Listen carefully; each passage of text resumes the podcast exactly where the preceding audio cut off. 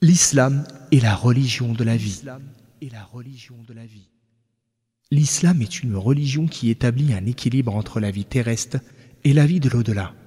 En effet, ce monde terrestre est un champ que le musulman ensemence et y plantant toutes sortes de bonnes choses ayant trait à tous les aspects de la vie dans le but d'en récolter la récompense ici-bas et dans l'au-delà.